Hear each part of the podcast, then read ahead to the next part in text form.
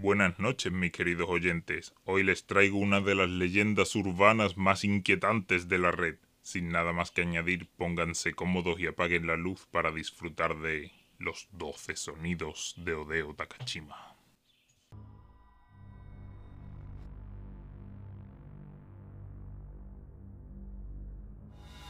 Odeo Takashima fue un chico japonés que en marzo del año 2002 fue una de las primeras personas en adquirir un reproductor MP3.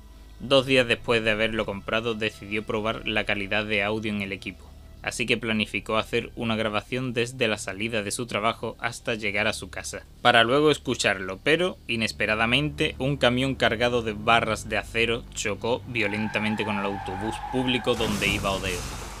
Al pobre chico se le incrustaron seis barras en diferentes zonas del cuerpo, una de ellas directa al cráneo, muriendo lenta y dolorosamente. El equipo forense transportó el cuerpo y las cosas del difunto a la morgue, donde el forense se dio cuenta que el reproductor MP3 estaba intacto. Su curiosidad era tal que lo cogió y conectó al ordenador, descubriendo que en él había 12 clips de audio que juntos formaban un audio completo y cronológico. En dicho audio se podía apreciar el momento donde salía de su trabajo y hacía algunos comentarios de prueba hasta el momento del accidente.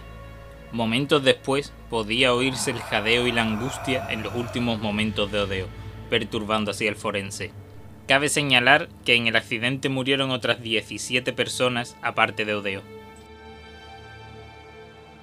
Se dice que en el año 2005 un joven americano de nombre Andrew Sullivan ahorró un poco de dinero y contrató una buena conexión a Internet.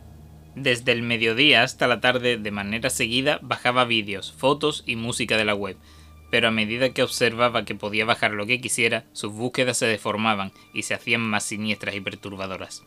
Andrew llegó a una página de psicofonías y descargó un archivo de nombre rec06.mp3, con un archivo de texto.txt que decía Esta es una de las 12 partes de sonido original de Odeo Takashima. Si logras conseguir los otros 11, no dudes en contactarme. Al final del archivo de texto apareció un correo electrónico. Ese clip de audio tenía una serie de susurros, jadeos, quejidos incómodos y hasta gemidos extraños que terminaban en agonía unos sonidos que verdaderamente asustaban.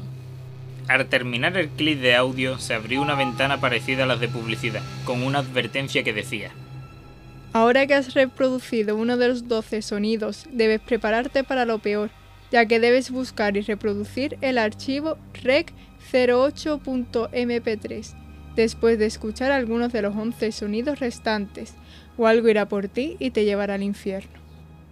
Hay que decir que el joven Andrew se asustó y se puso muy nervioso. Andrew observó que fuera de su ventana había unas siluetas siniestras que se movían irregularmente, dirigiéndose hacia su casa como si hubieran escuchado el sonido y hubieran acudido a la llamada. Bloqueando sus ventanas y puertas, Andrew comenzó una alocada y frenética búsqueda por el archivo de audio rec08.mp3 pero resulta que el mismo usuario que subió a la página el archivo rec06.mp3 había dejado de actualizar su perfil, porque había muerto en el año 2003, por los comentarios conmemorativos que había en el perfil. Al pensar que se trataba solo de una broma pesada, se dispuso a apagar su ordenador, pero un mensaje de error del sistema lo llenó de horror. El archivo rec06.mp3 no puede cerrarse.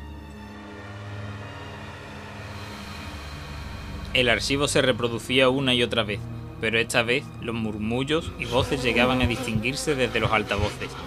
Las luces parpadeaban y el sonido cambió a interferencias. Andrew estaba desesperado, enloquecido, no sabía qué hacer, se tiró al suelo y empezó a rezar.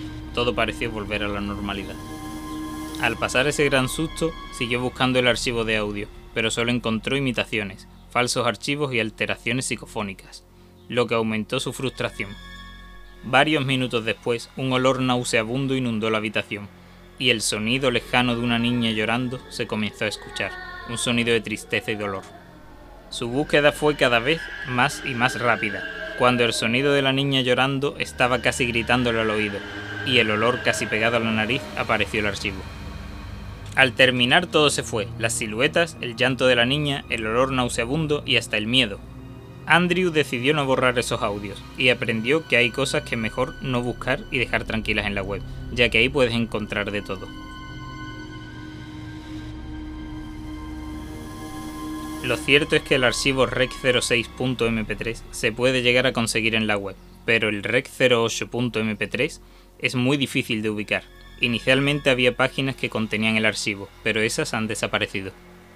Dichos acontecimientos se han vuelto una leyenda urbana, y se ha dicho que más de una docena de personas en todo el mundo han experimentado este tipo de actividad paranormal relacionada con los clips de audio.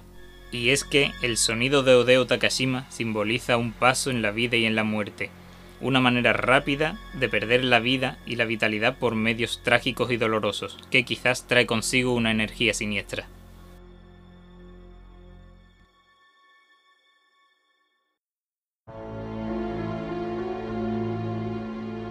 Bien? ¿Qué os ha parecido? A Cujo parece que le ha gustado.